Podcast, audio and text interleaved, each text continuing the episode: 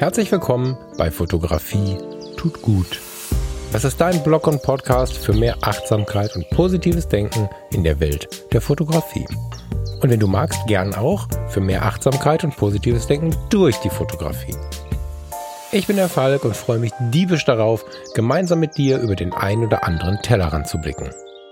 Dieser Podcast ist eine Produktion der Fotologen.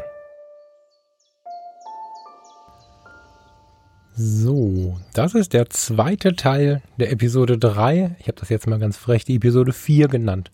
Schön, dass du da bist. Ich habe dich jetzt einen Tag warten lassen und ähm, wenn du nicht live dabei warst, dann konntest du direkt weiterklicken. Wenn du die Episode 3 noch nicht gehört hast, mach vielleicht Pause und hör dir erst die Episode 3 an. In beiden Episoden geht es darum, was ist eigentlich Achtsamkeit und was hat Achtsamkeit und positives Denken mit der Fotografie zu tun aus der letzten Episode ausgestiegen bin ich in dem Moment, wo Farina mich gefragt hat, wie bist du eigentlich zu diesem Thema gekommen? Also nicht diese klassische Frage, wie kommst du eigentlich zur Fotografie? Das ist bei mir, glaube ich, das gleiche, aber ähm, sie hat die Frage gestellt, an welchem Punkt bist du zur Achtsamkeit gekommen? So. Wann war das und wie ist es gekommen? Dann habe ich kurz überlegt und habe halt gesagt, naja, das ist ganz einfach und war dann erst im Jahr 2014, dann war ich im Jahr 2010 und am Ende, glaube ich, hat das Ganze ganz, ganz, ganz früh schon angefangen. Naja, ich habe da halt jetzt noch eine ganze Zeit drüber nachgedacht und in der Zeit, in der das mit der Fotografie losgegangen ist, ist, glaube ich, parallel die Nummer mit der Achtsamkeit losgegangen. Heißt also, das große Warum, was ich ja in der ersten Episode beschreibe, bezieht sich ja auf die Fotografie und auf die Achtsamkeit. Das ist für mich immer schon eine Kombination. Ich habe, oh je, 87 oder 88 mit meinem Vater an der innerdeutschen Grenze gestanden. Man muss dazu sagen, ich hatte, mein Vater war ursprünglich geflüchtet aus der ehemaligen DDR und ähm, es gab Verwandtschaft auf der anderen Seite und weil die schon in Rente waren, durften die Großtanten Weihnachten und Ostern zu uns reisen. So.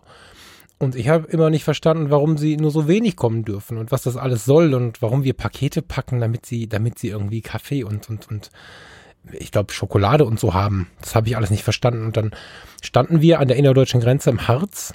Ich weiß nicht, wer von euch die innerdeutsche Grenze noch live gesehen hat. Das war ein ziemlich erschreckendes Bauwerk. Quer durch Deutschland zog sich halt diese, dieser Grenzzaun sehr einschüchternde Schilder wie Achtung, Flussmitte, Grenze, Schusswaffengebrauch und so zierten schon eine ganze Zeit diesen Spazierweg, den ich im Spätsommer mit meinem Vater gegangen bin. Mit ihm alleine. Warum weiß ich gar nicht. Wir waren aber Vater-Sohn gespannt und irgendwann ähm, kamen wir an so einen Punkt, wo man einen, einen Grenzturm sehen konnte. Alle paar hundert Meter stand ein Grenzturm und da drin ähm, saßen halt, standen, liefen rum, irgendwelche Wachleute, es standen so Militärautos vor der Tür und Maschinengewehre waren da angebracht und es gab so einen breiten Sand, so eine breite Sandfläche, die immer sauber gehalten wurde. Das war der sogenannte Todesstreifen, da waren unter dem Sand äh, Tretminen verbaut. So. Und ähm, ab und zu hörte man in der Ferne irgendwo es mal knallen, dann sind irgendwelche Tiere draufgetreten. Oder es ist mal einfach so eine hochgegangen. Das war alles in allem eine ziemlich gespenstische Situation und ich als Kind war doch sehr eingeschüchtert und ich war immer schon fasziniert von der großen Kamera, die mein Vater da so hatte. Ich weiß nicht, wer von euch die alten Kameras ein bisschen kennt. Es war eine Chinon CP 7M, glaube ich. Korrigiert mich. M7, 7M, ich glaube 7M. Und an dem Tag habe ich halt mir von meinem Vater dann nach und nach eigentlich das Fotografieren lassen erklären wollen. Das war so die Grundidee. Und Parallel kamen aber dann diese ganzen Fragen zur Deutschen Demokratischen Republik auf, diese Fragen zur Staatssicherheit, zu, zu dieser Grenze, was soll das, was ist mit der Tante und warum bist du eigentlich damals geflohen? Und insofern das dann so ein Junge in dem Alter halt irgendwie verstehen kann, hat mein Vater versucht, mir das alles ein bisschen zu erklären. Und parallel habe ich dann irgendwann die Kamera in der Hand gehabt und, und angefangen durchzuschauen und, und ich versucht, es scharf zu stellen. Autofokus hatte diese Kamera nicht. Ähm, aber ein Schnittbildindikator, wenn das jemand von euch kennt. und habe dann halt versucht, irgendwie die Geschichte zu verstehen und gleichzeitig habe ich angefangen zu fotografieren. Nicht, dass das jetzt alles Meisterschüsse gewesen wären, das waren halt äh, Fotos, wie sie so aussehen, wenn Kinder solche Fotos machen, aber ich habe an einem Nachmittag tatsächlich dann auch hier und da eine Träne gelassen, weil mich das so auch ein bisschen verängstigt hat, was mein Vater mir da so erzählt hat. Und gleichzeitig war ich so glücklich, dass er mich in der Situation so viel hat fotografieren lassen. Und Das war das erste Mal im Leben, wo ich die Fotografie so ein bisschen mit der Achtsamkeit übereinander gebracht habe. Weil wenn ich vor allen Dingen jetzt retrospektiv in meinem Leben gucke, dann ist es so, dass ein großer Schlüssel für mich und das Umgehen mit mir selber das Verstehen ist. Also wenn ich mit irgendeiner Situation, ich habe das Fenster auf, hört man das? Es ist so schönes Wetter heute. Ähm, wenn ich mit irgendeiner Situation unzufrieden war, wenn es mir schlecht ging, dann ähm, hat es mir immer schon sehr geholfen, Dinge zu verstehen. Also damals habe ich dann verstanden, was dort in der Deutschen Demokratischen Republik passiert. Fand es nicht gut, aber was Verstehen ging es mir ein bisschen besser. Das zieht sich bei mir durch alle Lebensbereiche und das war so das erste Mal, was ich jetzt ausmachen kann, dass ich das verstanden habe. Und gleichzeitig habe ich da das erste Mal so ein bisschen Gedanken verloren, beziehungsweise wechselnd mit dem, mit dem Modus sehr in Gedanken zu sein, fotografiert. Also es ist auch so, dass ich, dass ich bis heute manchmal zum Fotografieren rausgehe, um nichts zu denken oder um nachzudenken. Das sind zwei entgegengesetzte Modi, die auch sich während so einer Situation abwechseln können.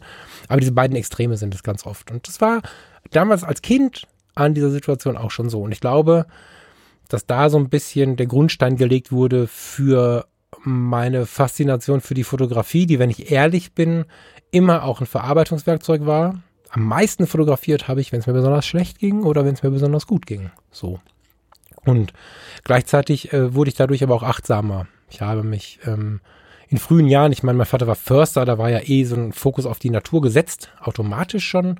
Und mit der Kamera in der Hand konnte ich mich dann auf Dinge ähm, konzentrieren, die viele Kinder gar nicht gesehen haben. So beim, auf meiner Grundschule, sie steht noch, kann sie fast sehen von dem Punkt, wo ich gerade sitze. Und da gab es einen kleinen Baum, den gibt es immer noch. Der hatte so ganz kleine Früchte. Und ich weiß noch, wie ich diese Früchte fotografiert habe, mich mit denen beschäftigt habe. Und dann kamen andere Kinder dazu und waren völlig geflasht, weil sie diese Früchte noch nie gesehen haben, obwohl wir in der vierten Klasse waren. so, also ich habe dann über meine Kindheit immer wieder so so Kleinigkeiten in den Fokus genommen. Ich glaube, dass da wirklich losging, dass ich mit sehr, sehr weiten und offenen Augen durch die Welt gegangen bin. Aber das war natürlich noch keine bewusste Achtsamkeit. Das war ein offenes Auge und eine gute, gute Grundlage, um achtsam zu sein. Und dann vergingen halt die Jahre. Ich habe im CVM Kinder betreut, ich habe am Flughafen gearbeitet, ich habe Flüchtlingsbetreuung gemacht, ich war Rettungsassistent, Kinderkrankenpfleger. Ich hatte schon relativ viele Stationen durch, als es mich dann das erste Mal tatsächlich hart in die Knie gerissen hat und ich gemerkt habe, ich brauche jetzt hier mal Hilfe. Ich komme jetzt gerade mit der Situation, das war damals im Rettungsdienst, echt nicht mehr klar. Und dann bin ich zu einem Therapeuten gegangen und habe mir Hilfe geholt. Hatte noch keine Idee, wie mir jemand, der mit mir spricht, helfen soll, weil ich in diesen, in diesen Jahren tatsächlich eher so derjenige war, der aus der, aus der Medizin heraus, die er auf dem Rettungswagen erlebt hat, eher so daran gewohnt war, okay, Mensch hat ein Problem, Mensch kriegt eine Tablette oder eine Spritze und hat kein Problem mehr. Das, das ist ein bisschen erschreckend, ich das jetzt so ausspreche, aber in der Zeit war das so. Und ähm, dann bin ich halt zu ihm und ich habe, glaube ich, zwei oder drei Sitzungen gebraucht, um mich an diese Bequemlichkeit und diese Ruhe zu gewöhnen, weil ich selber so sehr unter Stress war. Und irgendwann saßen wir dann da und dann hat er ein, wie soll ich sagen, einen Blog rausgeholt und hat halt gefragt, Herr Frasser, erzählen Sie mir doch mal, was Sie gerne machen im Leben.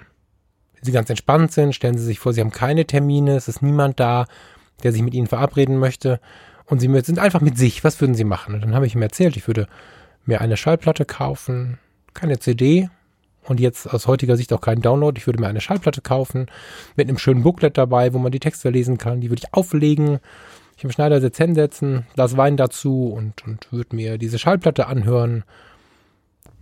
Vielleicht würde ich am Abend was kochen und dann ein Buch lesen. Solche Dinge. Ich habe so vor mich hingeträumt und habe ihm halt erzählt, was ich gerne mache im Leben. Dann hat das Thema gewechselt, wir haben über andere Sachen irgendwie gesprochen, dann kam die nächste Stunde und dann haben wir auch vier, fünf Tage später wieder über andere Sachen gesprochen. Irgendwann sagt er, Herr Fresser, Sie haben mir erzählt, Sie mögen dies, jenes, welches, hat dann also nochmal aufgezählt, was ich ihm so gesagt habe, er erzählte von der Schallplatte und von dem Buch und sagte, wann haben Sie denn das letzte Buch gelesen? Ich überlegt, hm, musste wirklich scharf nachdenken und habe irgendwann gesagt, keine Ahnung. Ich glaube, das war X. Ich weiß heute das Jahr nicht mehr. Ich konnte am Ende zu allen Punkten sagen, wann ich das letzte Mal was getan habe. Das Einzige, was in den letzten 14 Tagen lag, war ein Foto. So. In welcher Situation haben Sie das Foto gemacht?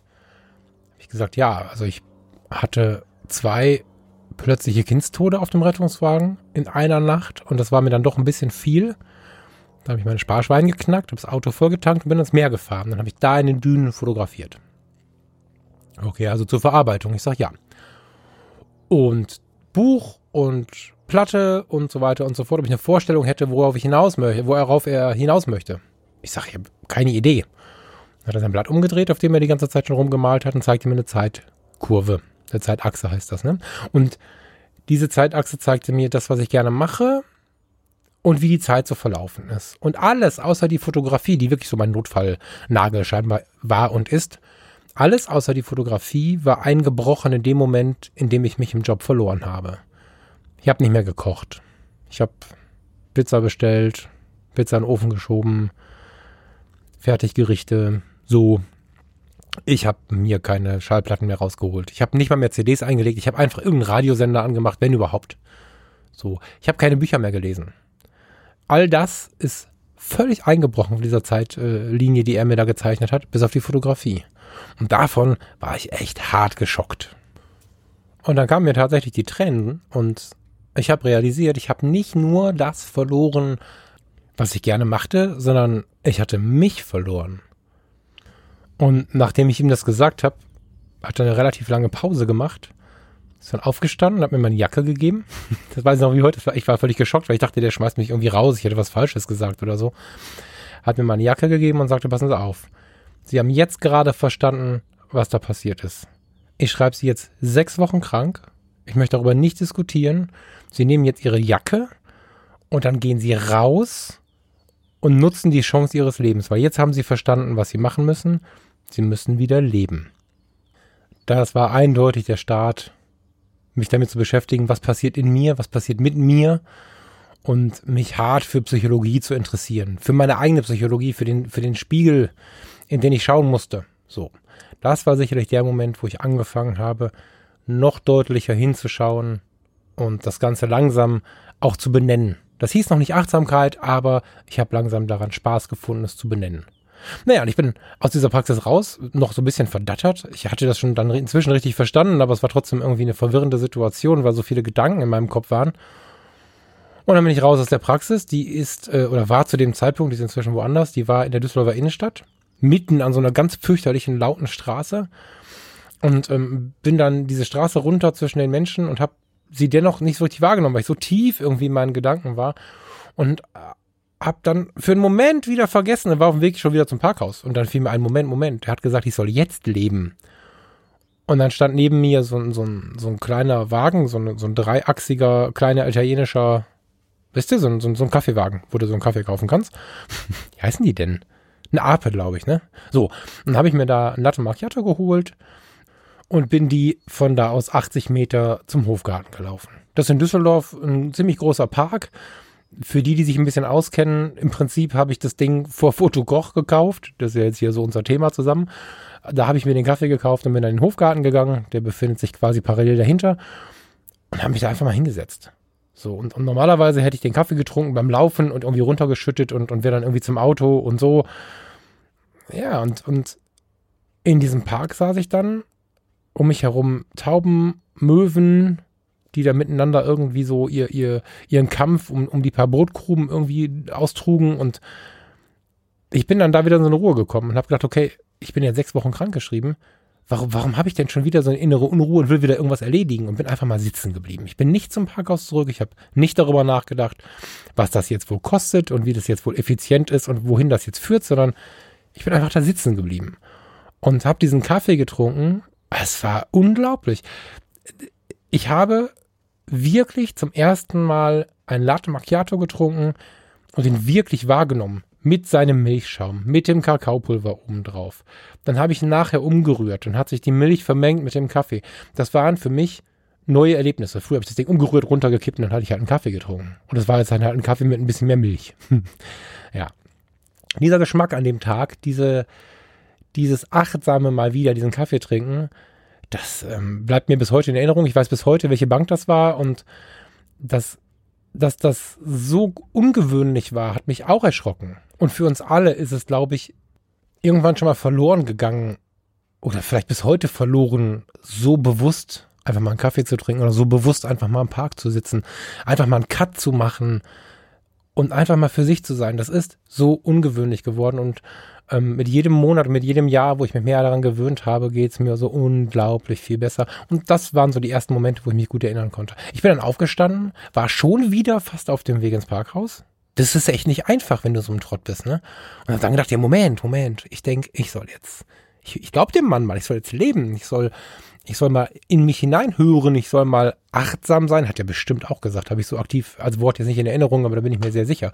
Vom Hier und Jetzt hat er gesprochen. Und dann habe ich aber auch an das gerade eben gedacht und an die Dinge, die ich so lange nicht gemacht habe. Ja, und ich, war mir total klar, ich muss jetzt ein, ich muss jetzt ein Buch kaufen. Ich hatte noch welche zu Hause stehen, aber ich musste mir ein neues Buch kaufen. Bin dann in die Meiersche, die hat in Düsseldorf äh, auf der Königsallee irgendwie vier oder fünf Etagen, glaube ich, ein Riesending. Da gibt's ähm, dann auch wieder so einen kleinen Bistro-Teil. Habe ich mir einen Tee geholt, Minztee, weiß ich noch und bin dann die Reihen. Und äh, zu dem Zeitpunkt war der Schwarm von äh, Frank Schätzing, warme Empfehlung von mir, äh, der war in den äh, Bestsellerlisten. So, und dann habe ich mir den Klappentext durchgelesen und dachte mir, ah, guck mal, Natur, Umweltschutz, ein bisschen, bisschen Science Fiction, ein bisschen Wissenschaft, total spannend. Fand ich super, habe ich eingepackt, hatte fast 1000 Seiten und bin nach Hause gefahren mit so einem Gefühl von, boah, ich habe seit Jahren mal wieder was geschafft, was mir was Gutes tut. Bin nach Hause gefahren, ja, dann habe ich mich ähm, aufs Bett gesetzt und habe den Schwarm gelesen. Und hatte nicht mehr das Gefühl, ich muss jetzt, ich muss jetzt, ich muss jetzt, weil ich ja auch diese sechs Wochen, als, als ich hatte wirklich so eine ganz lange Freiheitszeit vor der Nase. Naja, und dann habe ich dieses Buch mehr oder weniger in einem Rutsch durchgelesen.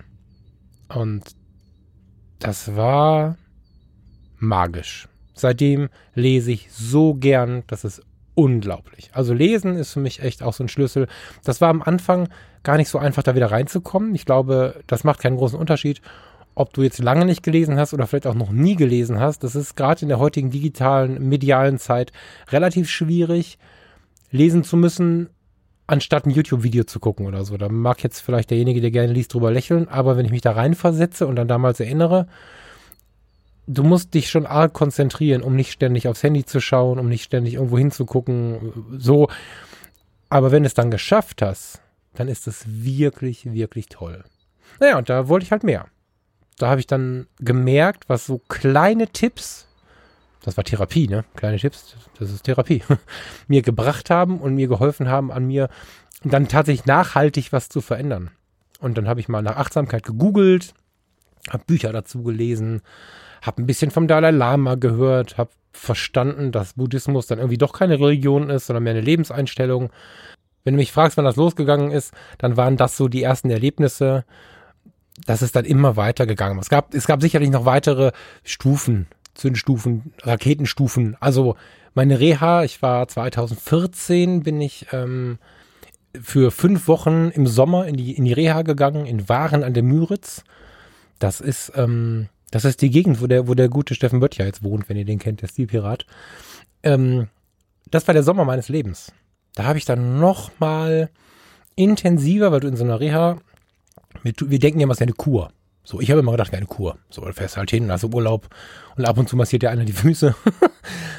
nee, so intensiv gecoacht worden bin ich noch nie. Wenn du ein halbwegs modernes Team hast, dann ist so eine Reha ähm, unter Umständen lebensverändernd. Deswegen geben die auch so viel Geld dafür aus. Also in dem Fall ja dann die Rentenversicherung, weil sie dich nicht in längeren Arbeitsunfähigkeiten äh, haben wollen, weil das inzwischen so ein wirkungsvolles Ding ist.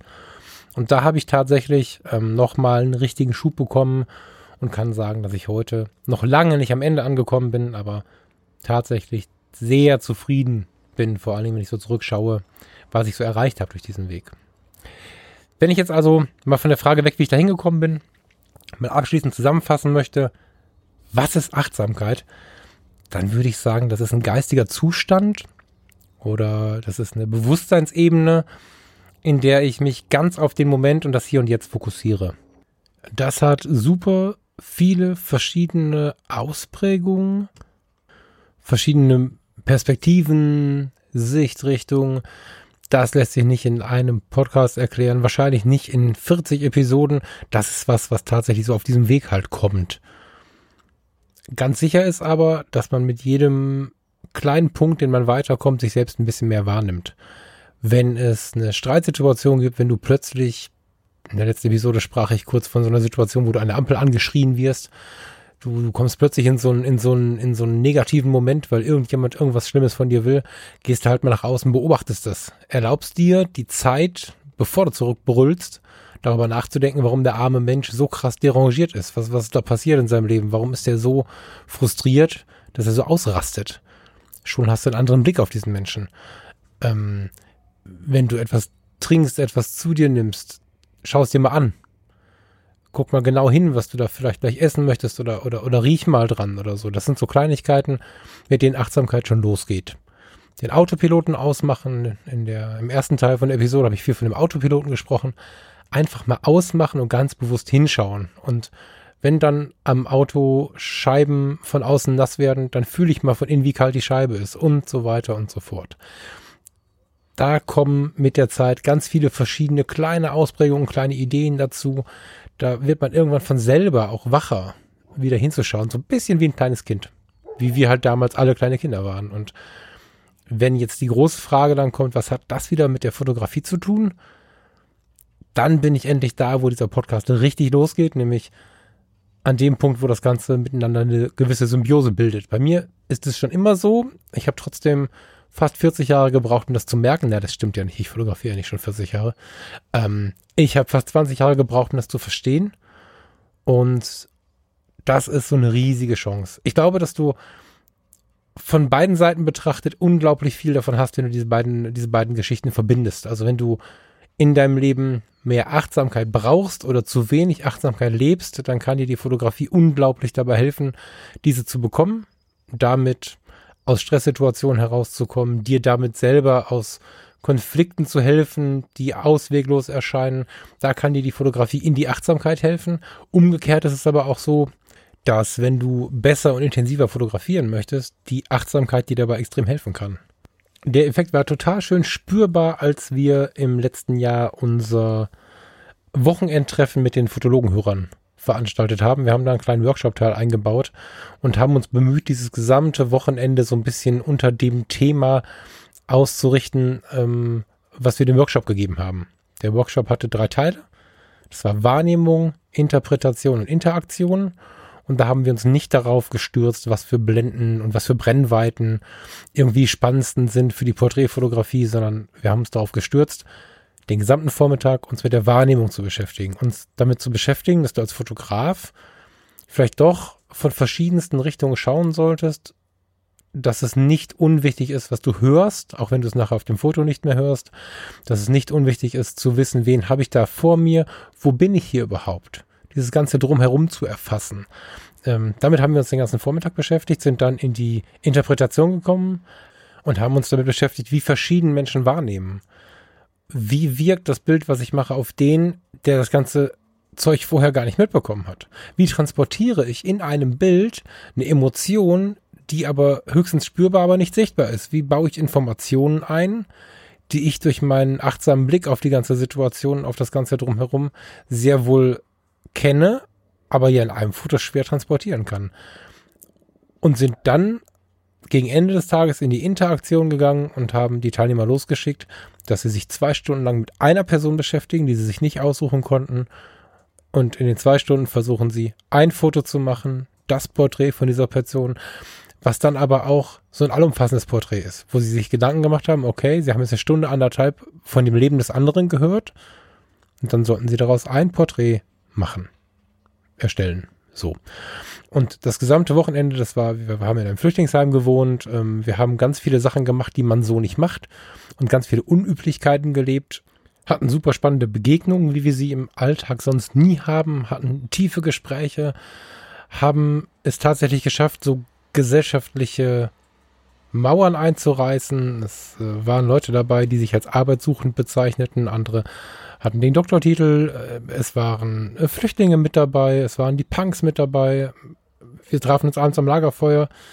All das waren für viele Leute neue Erlebnisse und haben damit dann einfach bemerkt, was mit der Fotografie passiert, wenn man sie mal andersherum anfasst, wenn man sie mit ganz, ganz, ganz viel Beobachtungen Wissen um das Drumherum und Achtsamkeit lebt. Und es sind ganz andere Fotos bei rausgekommen, als man sie üblicherweise macht. Es sind tiefe Erfahrungen passiert, auch bei uns. Also wir selber als Workshop-Ausrichter haben uns das Ganze ausgedacht und am Ende waren wir auch völlig geflasht, was das mit uns gemacht hat, wo wir eigentlich in Teilen schon immer so leben, wenn wir, wenn wir fotografieren gehen. Wenn du die Fotografie und die Achtsamkeit verbindest, kriegst du nochmal eine ganz andere Stufe der Fotografie. Das ist in jedem Bereich so, selbst wenn du auf einem Feld stehst, wo nur ein Strommast steht oder so, selbst da wird das Foto sich verändern. Aber ganz spannend wird es natürlich in der Interaktion mit den Menschen. Dinge wie Hochzeitsfotografie, Reportagefotografie, solche Dinge werden viel, viel intensiver, wenn du anfängst, intensiver wahrzunehmen. Ich verweigere schon viele Jahre eigentlich das Wort Shooting. So, weil ich damit verbinde, dass Menschen sich mit anderen Menschen treffen und der, der das Shooting ausrichtet, macht dann, Achtung, ich spreche jetzt mal negativ, da so ein bisschen den Macker, hat irgendwelche dicken Blitzanlagen dabei und der andere steht etwas schüchtern da und lässt sich quasi positionieren. So, das ist sicherlich ein Negativbild, was nicht immer zutrifft, ist aber meine Negativverbindung, die ich immer wieder damit gebaut habe, weil ich immer schon in der Porträtfotografie versuche, mit den Menschen Zeit zu verbringen. Ich gucke, dass wir vorher einen Kaffee trinken, dass wir uns ein bisschen kennenlernen, dass wir so ein bisschen wissen, wer ist der andere und dann versuche ich denjenigen so zu fotografieren, wie er ist versuche, ihn da herauszukitzeln aus dieser Hülle, die sich zeigen möchte. Und das ist eine Sache, die sicherlich eine ganze Menge auch mit Achtsamkeit zu tun hat. Wer also bis jetzt immer hingegangen ist, sich mit einem Model getroffen hat oder mit irgendwelchen Bekannten getroffen hat zum Fotografieren, um sie dann in die besten Posen zu legen, weil er die irgendwo in irgendwelchen Büchern gesehen hat, der soll das Ganze mal von sich schieben und mal versuchen, einfach mit einem Kaffee eine schöne Zeit zu verbringen und dabei im Gespräch das Fotografieren beginnen das ist eine ganz andere Basis für viel, viel, viel tiefere Fotos. Ja, das ist das, was hier passieren soll bei Fotografie tut gut. Es gibt natürlich eine ganze Menge auch so an kleinen Übungen, die man immer wieder machen kann, kleine Kreativitäts- und Achtsamkeitsübungen als Fotograf für Fotografen und die werden immer mal wieder Thema sein. Ich möchte solche Dinge tun wie Tage der Stille. Das ist ein Format, was ich bei den Fotologen schon ein paar Mal beschrieben habe. Das werde ich hier auch mit Sicherheit mal zum Thema machen. Ich werde mit den äh, anderen Menschen darüber sprechen und über die Tellerränder gucken, schauen, was andere so machen und zusehen, dass sowohl ich, der das Gespräch führt, als auch ihr, die ihr zuhört, da ein bisschen was von mit nach Hause nehmen. Dass jeder so ein bisschen wachsen kann und wenn er so den Geschichten zuhört, die die Leute im Podcast erzählen, die ich zu Besuch habe oder auch vielleicht die ich erzähle, in jedem Satz lässt sich das eine oder andere von einem selbst finden. Und da bin ich sehr gespannt, was das mit dir und mir macht, dass wir hier erleben werden. Und zu guter Letzt geht es um den positiven Blick in der Welt der Fotografie. Oder ich glaube, ich sage sogar um den positiveren Blick in der Welt der Fotografie. Es gibt dieses schöne Zitat vom Dalai Lama, lass das Verhalten anderer nicht deinen inneren Frieden stören. Ich finde es ziemlich bezeichnend, war für mich ein kleiner Gamechanger, als ich das ge gelesen habe, zusammen mit diversen anderen kleinen und großen Tipps. Ich muss leider gestehen, nicht mehr zu wissen, in welchem seiner unzähligen Bücher er das ähm, geschrieben hat, aber dieser Satz, der hat mir eine ganze, ganze Menge gesagt über mich und aber auch über andere. Lass das Verhalten anderer nicht deinen inneren Frieden stören. Ich habe dann mal angefangen, darüber nachzudenken, was stört denn meinen inneren Frieden? Und ganz oft waren es halt die anderen. Und ich habe immer wieder gemerkt, dass es dann Kommentare, Negativkommentare von anderen waren, die mich wirklich runtergerissen haben. Entweder so ein dauerhaftes Gejammer, dass sich jemand ausfällt, wenn er ein Freund ist, wenn es ihm schlecht geht, ist was anderes. Ne? Aber so ein dauerhaftes, immer wiederkehrendes Gejammer über das Gesundheitssystem, über die Politik, über die äh, Kamerahersteller, über einzelne Fotografen, die man nicht mögen muss, äh, mögen darf und so weiter diese ganzen Negativeinflüsse haben mich in meinem inneren Frieden hart gestört. Und dieser eine Satz hat mir gezeigt, okay, Moment, ich muss aber anderen gar nicht erlauben, meinen inneren Frieden zu stören. Und habe dann versucht, so ein bisschen mich auch wirklich auf die innere Mitte zu konzentrieren. Wieder so ein Thema, was mit den Jahren in der Achtsamkeit selbstverständlich wird, wo man am Anfang so ein bisschen sich zu überreden muss, aber das funktioniert extrem gut. Dennoch ist es so, dass oftmals in der gesamten Gesellschaft, aber auch in der Fotografie, da ist es schon sehr verbreitet, gerne negativ gesprochen wird. Wir lästern übereinander, wir lästern über die Fotos des anderen. Wer eher tiefsinnige Fotografie mag, da nehme ich jetzt mal mich zum Beispiel rein, lästert gerne über die, die so sehr in der Oberfläche schwimmen. Umgekehrt ist es sicherlich nicht anders. Und am Ende stelle ich mir dann die Frage, warum, was gibt's denn da zu lästern? Ich meine, jeder geht doch so seinen Weg und ich muss doch nicht ständig darüber urteilen, auch so ein Ding, was die Achtsamkeit irgendwie in sich trägt, nicht immer über alle urteilen zu müssen und schon gar nicht das Ganze nach außen tragen zu müssen. Und ich merke seit ah, inzwischen jetzt ein paar Jahre, wie unglaublich gut das tut, sich Mühe zu geben, nicht negativ auszusenden und einfach mal die guten Seiten zu beleuchten wie ich in der, in der zweiten Episode schon, schon, schon gesagt habe, wenn es halt jetzt anfängt zu regnen, muss ich nicht den ganzen Tag rumheulen, dass es regnet, sondern mache ich das Beste aus dem Regen. Wenn ich im Urlaub bin und habe nicht das erwartete Wetter, dann freue ich mich trotzdem darüber, dass ich Urlaub habe und gucke, wie ich aus dem Wetter den geilsten Urlaub machen kann. Und das ist einfach eine Sichtweise, die mir so ein bisschen unter Fotografen fehlt, auch wenn mir bewusst ist, dass ich jetzt selber negativ rede, aber in der Erklärung muss das jetzt mal kurz so sein. Und ich würde gerne dahin kommen, dass wir auch in Social Media, wo einzelne Stimmen behaupten, es wäre Hopfen und Malz verloren, dazu kommen, da ein bisschen positiver miteinander zu sprechen. Und ich glaube daran und würde mich freuen, da einen ganz kleinen Anteil dazu beizutragen, indem ich hier im Podcast vielleicht den einen oder anderen Samen dazu streue. Heißt also, hier wird jetzt nicht gelästert. Ich werde mich nicht mit meinen Gesprächspartnern über andere unterhalten und ich werde auch nicht versuchen, Ängste zu schüren oder noch schlimmer über Ängste irgendwas zu verkaufen jetzt, wo diese Themen raus sind, freue ich mich so ein bisschen vom autobiografischen in die direkten Themen zu wechseln. Freue mich sehr, wenn das weiter so gut läuft mit den E-Mails. Also wenn du jetzt zugehört hast und hast Lust, mir mal ein Thema zu bringen oder mir eine Frage zu stellen, dann mach das über die E-Mail-Adresse falk.fotografietutgut.de oder über die sozialen Netzwerke wie Facebook oder Instagram. Ich freue mich auf nächste Woche.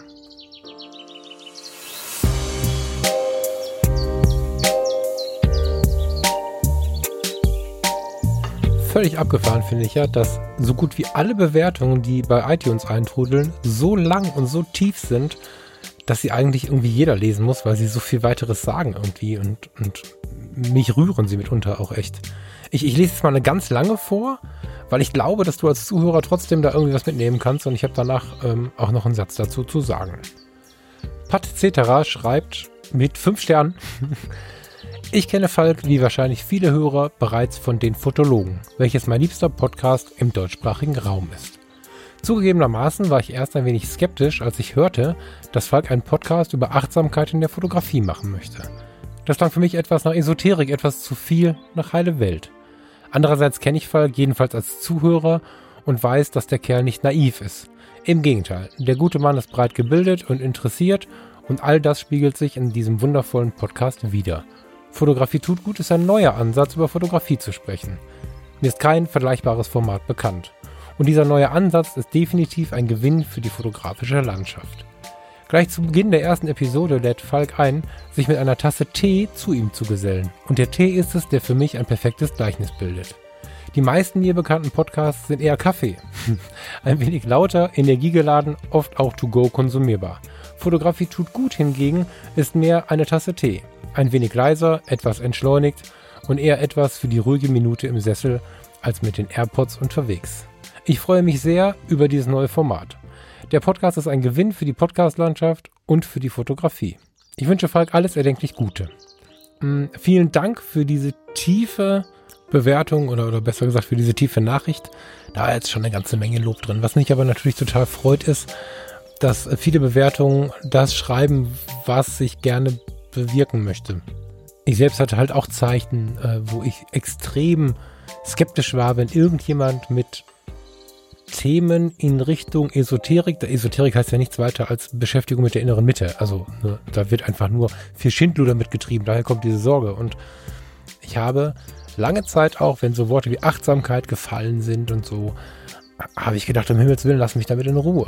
Das ist schon lange her und da war ich sicherlich auch irgendwie die coole Version von mir im Negativsinne. so, aber ich weiß genau, wie man auch negativ darauf reagieren kann und ich möchte eigentlich genau denen gerne zeigen, dass es halt auch anders geht und wie wertvoll das sein kann, sich mit diesen Themen zu beschäftigen. So, und jetzt kurz vom Ende noch mal kurz die Einladung, gerne weiterhin Bewertungen bei iTunes zu schreiben umso mehr Bewertungen da sind, umso besser wird der Podcast verteilt und umso mehr Menschen hören sich dann am Ende diesen Podcast auch an und gehen ein paar Meter mit uns. Heute hat es gereicht für Platz 17 auf den iTunes-Charts in der Sektion Kunst. Das war schon ziemlich beeindruckend. Ich habe es bei Facebook gepostet. Ich weiß nicht, ob du es gesehen hast. Also gerne, gerne, gerne weiter an die Bewertungen. Ich werde sie lesen. Ich freue mich ganz wahnsinnig über diese ausführlichen Texte, die ich hier bekomme, auf diesem Weg und werde auch immer mal wieder am Ende eine vorlesen. Schönen Abend und schönen Tag noch. Ciao, ciao.